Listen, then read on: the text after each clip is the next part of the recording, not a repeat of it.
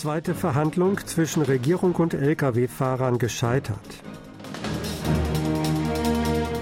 USA, Südkorea und drei weitere Länder richten gemeinsam zweiten Gipfel für Demokratie aus. Südkorea beteiligt sich an Initiative Getreide aus der Ukraine.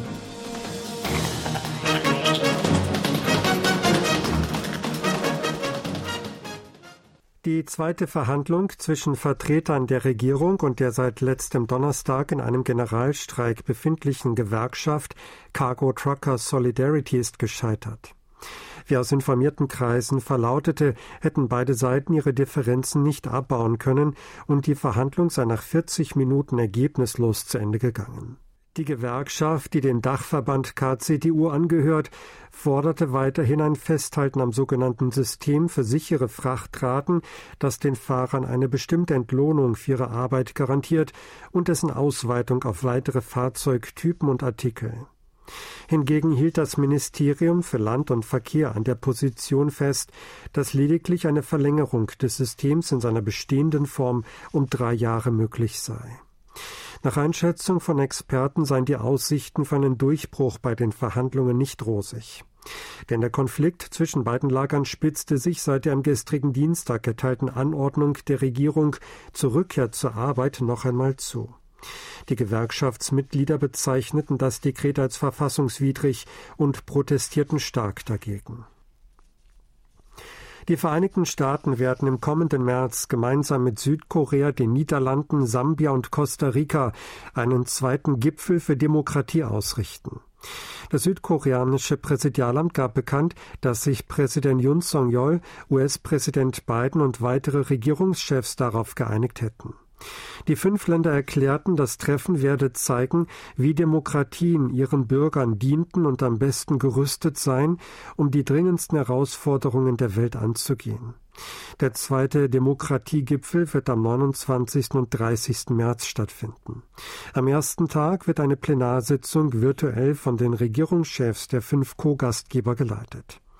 Am zweiten Tag werden regionale Treffen unter Federführung jedes Co-Gastgebers abgehalten. Südkorea werde einer Sitzung der indopazifischen Region zum Thema Antikorruption vorsitzen. Neben Regierungsvertretern würden auch Wissenschaftler und andere Vertreter der Zivilgesellschaft daran teilnehmen, teilte das Präsidialamt mit. Südkorea will sich der Initiative Getreide aus der Ukraine anschließen. Die internationale Gemeinschaft will Getreide aus der Ukraine von einer Ernährungskrise betroffenen Ländern zur Verfügung stellen. Der Sprecher des Außenministeriums Im So-sok gab am Dienstag vor der Presse die Entscheidung der Regierung bekannt, sich an der Initiative zu beteiligen. Sie habe vor, über das Welternährungsprogramm drei Millionen Dollar zu spenden.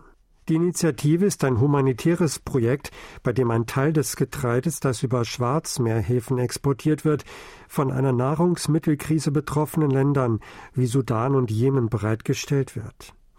Der ukrainische Präsident Volodymyr Zelensky hatte die Initiative beim G20-Gipfel am 15. November vorgeschlagen. Mittlerweile entschieden sich die G7-Staaten und einige Mitglieder der Europäischen Union für die Beteiligung. Ein US-Regierungsbeamter sieht die Möglichkeit guter und freundschaftlicher Beziehungen Südkoreas sowohl mit den USA als auch mit China. Diese Meinung äußerte Edward Kagan, leitender Direktor für Ostasien und Ozeanien im Nationalen Sicherheitsrat des Weißen Hauses am Dienstag während eines Seminars. Die Veranstaltung war von der in Washington ansässigen Denkfabrik Wilson Center organisiert worden. Ein starkes und modernes Bündnis zwischen Südkorea und den USA, das sich mit viel mehr Angelegenheiten beschäftige und eine produktive Beziehung zwischen Südkorea und China könnten nebeneinander bestehen, sagte er. Die USA glaubten, dass Südkoreas Übernahme einer größeren regionalen und globalen Rolle bei gleichzeitiger Verdeutlichung seiner Position es einfacher mache, eine starke und produktive Beziehung zu China zu haben, hieß es. Man betrachte dies nicht als Nullsummenspiel. Man wolle nicht in der Position sein, Südkorea zu Dingen aufzufordern, die seinen Interessen zuwiderliefen, sagt er weiter. Zwei chinesische und sechs russische Militärflugzeuge sind am Mittwoch in die südkoreanische Luftraumüberwachungszone Cadiz eingedrungen. Das Militär habe deshalb taktische Maßnahmen getroffen, teilte der Vereinigte Generalstab Südkoreas mit. Die Flugzeuge hätten den südkoreanischen Luftraum nicht verletzt. Laut dem Generalstab JCS traten um 5.48 Uhr zwei chinesische H-6-Bomber 126 Kilometer nordwestlich vom untermeerischen Riff Iodo südlich der Insel Chijo in die Cadiz ein und verließen die Zone um 6.13 Uhr. Die Flugzeuge traten um 6.44 Uhr nordöstlich von der Hafenstadt Pohang wieder in die Cadiz ein und verließen die Zone um 7.07 Uhr.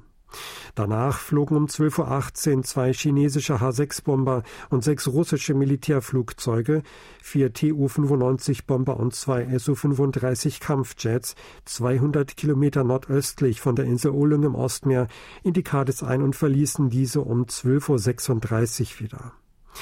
Das südkoreanische Militär setzte schon vor den Cadiz-Eintritten Kampfflugzeuge der Luftwaffe ein, um taktische Maßnahmen in Vorbereitung auf mögliche Zwischenfälle zu treffen.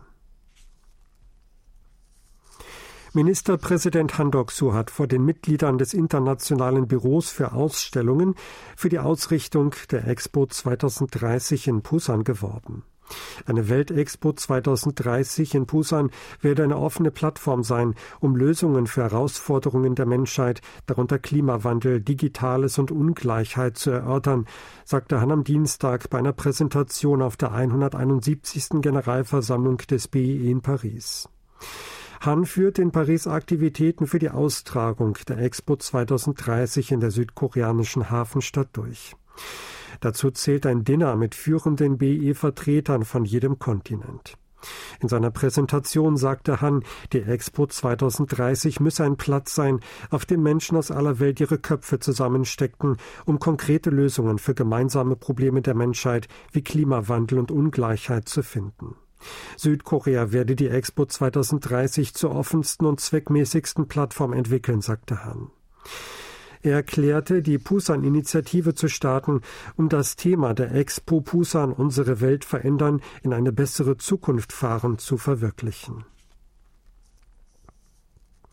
Die Weltgesundheitsorganisation WHO hat einen maledivischen Gesundheitsexperten zum neuen Leiter ihres Büros in Pyongyang ernannt. Nach Angaben im Internetauftritt der WHO nahm Ahmed Jamshid Mohammed am 3. August die Arbeit als Vertreter der WHO in Pyongyang auf. Vor dem Wechsel ins Pyongyanger Büro war er stellvertretender WHO-Vertreter in Bangladesch. Er hat im Jahr 2019 als kommissarischer Vertreter der WHO in Pyongyang gedient. Dr. Jamshed studiert in Indien und Großbritannien Medizin und öffentliche Gesundheit. Er trat 2013 als medizinischer Verantwortlicher am Regionalbüro für Südostasien in Neu-Delhi in die Dienste der WHO. Die WHO hatte 2006 in Pyongyang ein ständiges Büro für Nordkorea eröffnet und hat Hilfsprojekte im Bereich Gesundheit und Medizin für das Land durchgeführt. Ausländische Anleger haben in den letzten zwei Monaten koreanische Aktien im Wert von über 6 Billionen Won gekauft. Laut Daten des Börsenbetreibers Korea Exchange verzeichneten Ausländer vom 1. Oktober bis 29. November am Kospi-Markt Nettokäufe in Höhe von 6 Billionen und 78,3 Milliarden Won, fast 4,6 Milliarden Dollar. Am Kosdaq-Markt wurden dagegen Nettoverkäufe in Höhe von umgerechnet 28 Millionen Dollar getätigt. Die Investitionen der Ausländer konzentrierten sich auf Large-Cap-Aktien, das heißt Aktien von Unternehmen, die bei der Marktkapitalisierung die oberen Plätze belegen. Das größte Investitionsziel von Ausländern waren Aktien von Samsung Electronics, für die 1,97 Billionen Won ausgegeben wurden. Dahinter folgte LG Energy Solution mit 1,13 Billionen Won. Auf Platz 3 rangierte Samsung SDI mit 1,02 Billionen Won, auf Platz 4 SK Hynix mit 650,9 Milliarden Won. Südkoreas Außenministerium hat die Reisewarnung für 24 Länder auf die niedrigste Stufe gesenkt. In Hinsicht auf die Entwicklung der pandemischen Lage gilt damit unter anderem auch für die USA wieder die niedrigste Stufe. Großbritannien, Deutschland und Frankreich sind weitere Länder, für die die Reisewarnung von Stufe 2 auf 1 gesenkt wurde.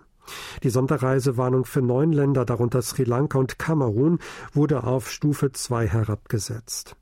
Eine Sonderreisewarnung gelte noch für zwölf Staaten, darunter Russland und Südafrika. In Bezug auf andere Länder und Regionen, die unter die Warnstufen 3 und 4 fielen, gäbe es keine Änderungen. Südkorea betreibt ein vierstufiges Warnsystem.